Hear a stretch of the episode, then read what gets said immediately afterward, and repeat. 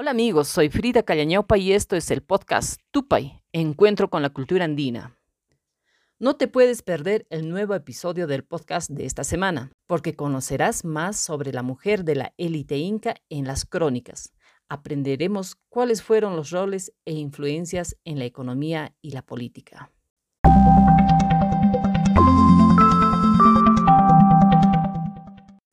El interés del cronista por mostrar al nuevo mundo no dejó de lado a la mujer indígena, y gracias a esta atención contamos con una valiosa información para el estudio de las sociedades aborígenes en esta parte del continente, especialmente en la sociedad incaica, que tuvo en cierto momento un protagonismo en la política y la religión.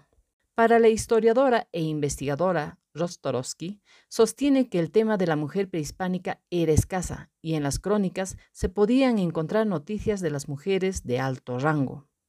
En la literatura académica existen referencia de mujeres que gobernaban sus señoríos, siendo un ejemplo el caso de Contarhuacho, mujer secundaria de Huayna Capac, a quien se le dio el título de curaca de Hanan Huaylay. Esta mujer fue madre de Quispecisa, que fue entregada por Atahualpa a Francisco Pizarro, y que al recibir el sacramento del bautizo tomó por nombre de Inés Huayla Yupanqui, hermana de Huáscar y Atahualpa. Fue la primera mujer de Francisco Pizarro y personaje destacado en la conquista del Perú. La historiadora Ariadna Baluenas hace referencia a la esposa de Tupac Yupanqui, es decir, a Mama personaje más referenciado en las crónicas porque tiene participación en los ámbitos que tradicionalmente han sido considerados como responsabilidad única del Zapa Inca. Los cronistas Acosta y Cobo narran la participación de la Coya como estratega militar durante el asedio al señorío Huarco, hoy conocido como Cañete, en Lima que fue defendido por su curaca hasta que fue convencida por la Coya para realizar una ceremonia en honor al mar y firmar la paz. Y la curaca, creyendo en la propuesta de la Coya, ordenó los preparativos para la fiesta y se embarcaron hacia el océano para realizar dicha celebración, mientras que los cusqueños entraron sigilosamente al pueblo para adueñarse del valle. Otra jerarquía de la mujer que ejerce el poder es la famosa capullana, que se encuentra en la región de Piura, al norte peruano. De acuerdo a Rostorovsky, esta categoría existió desde tiempos preincas y se trata de mujeres, señoras y jefas de sus curacazgos. Estas no solamente ejercían el poder, sino que podían desechar a un marido y casarse con otro. En el artículo de la historiadora María Saavedra se lee que la coya madre o la madre del Inca está presente como la consejera en determinados asuntos de gobierno, Además, tendría participación política en la guerra de sucesión del nuevo gobernante. Otro personaje importante es la Coya, conocida como la esposa del Inca. Gozaba de espacios de autoridad vinculados a asuntos femeninos. Los investigadores Hernández, Silverblatt, Vieira y Elisfein refieren que la Coya era la mujer con más poder en el Tahuantinsuyo, pues gobernaba a todas las mujeres y como hija de la quilla o la luna, organizaba ceremonias religiosas vinculadas a su género. Además, tuvieron una importante presencia política al interior de las panacas y sucesión del poder. Para los ojos del Inca Garcilaso de la Vega, hijo de padre español y madre de la élite inca, en su crónica hace la jerarquización de género y separa claramente los roles de mujeres y varones. En segundo lugar, ordena y representa a la sociedad basada en poderes y jerarquías, donde la coya viene a ser la mujer principal del Inca, y no se limita a ser la consorte del gobernante, pues tuvo cierto protagonismo político cuando asume el poder y cuando el Inca se ausentaba durante las guerras. Además, es la encargada de la distribución de los recursos y organiza algunas ceremonias religiosas. Como historiadora, Ortiz Portillo realiza un análisis a las crónicas y el protagonismo de las aglias, que vienen a ser un grupo de mujeres escogidas destinadas al culto y ceremonial del dios Sol, por lo que se las denomina también como las vírgenes del Sol. una terminología romántica desde el punto de vista de los españoles. Las saclias podían ser, a su vez, potenciales esposas del Inca o la élite local. Preparaban la chicha del maíz y el sanku, o pan ceremonial. Mantenían vivo el fuego sagrado empleado en los sacrificios.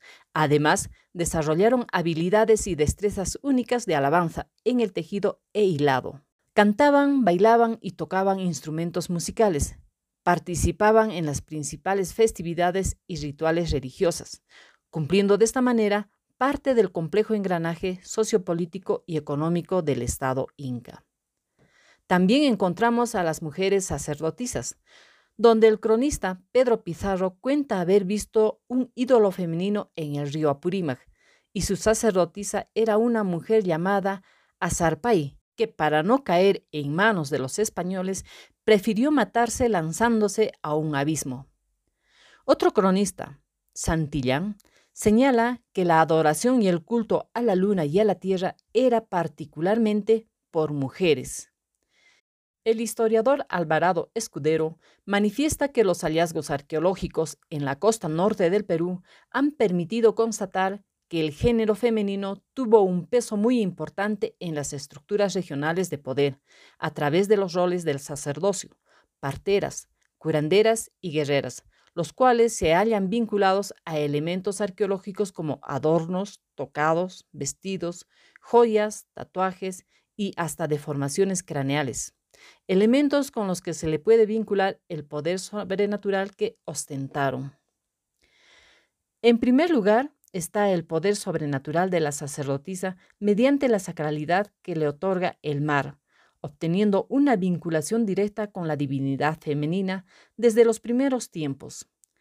Lo manifestado puede ser corroborado por las representaciones iconográficas marítimas en las culturas moche, lambayeque y chimú, que vinculan al mar con escenas de rituales donde la presencia femenina juega un rol decisivo. Para las sociedades de la costa peruana, desde siempre el mar ha sido considerado un espacio sagrado, relacionado a la fertilidad.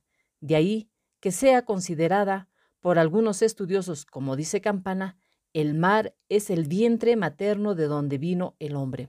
A la llegada de los incas a la costa, el mar toma una apariencia más femenina, porque es considerada como la hija de la luna y venerada como la madre de todas las aguas. Un segundo plano es la identidad como sacerdotisa y curandera, cuyo personaje emblemático sería la dama de Cao, por tener tatuajes corporales en los brazos y pies. Los elementos de su vestimenta denotan su poder sobrenatural como chamana o curandera, el cual se halla representado en las escenas de cerámica moche, donde se observa a una mujer encapuchada ayudando a dar a luz a otras mujeres, sosteniendo a un bebé en su espalda o en sus brazos e incluso entregando el niño a la madre. Además, existen algunas representaciones de mujeres encapuchadas con rasgos de ancianas que llevan a los niños para ser sacrificados en honor a los ancestros, lo que recalcaría aún más su vinculación entre las parteras, curanderas y sacerdotisas en el mundo ritual. Otro elemento importante que la relaciona con sus dotes chamánicas es el disco o cactus San Pedro, un alucinógeno que produce efectos psicotrópicos que aún es utilizado desde la antigüedad hasta nuestros días por los curanderos en el norte del Perú. Y finalmente tenemos a la sacerdotisa guerrera, que tiene que ver con la extensión territorial y el control de los recursos hidráulicos. Sin embargo, el arqueólogo Donan sostiene que las escenas que representan los moches en sus pinturas estarían representando batallas ritualísticas donde la ofrenda para los dioses viene a ser la sangre de los vencidos, para que las cosechas fueran prósperas o evitar el fenómeno del niño. Si te gustó, síguenos, porque en el próximo capítulo hablaremos de las mujeres de la costa. Una notable estirpe de mujeres que en los últimos años, y gracias a los descubrimientos arqueológicos e investigaciones en historia y antropología, la imagen de la mujer está avanzando hacia la erradicación de las estructuras y formas de discriminación y segregación, contribuyendo a recuperar el sitial que le corresponde en el proceso histórico de nuestro país.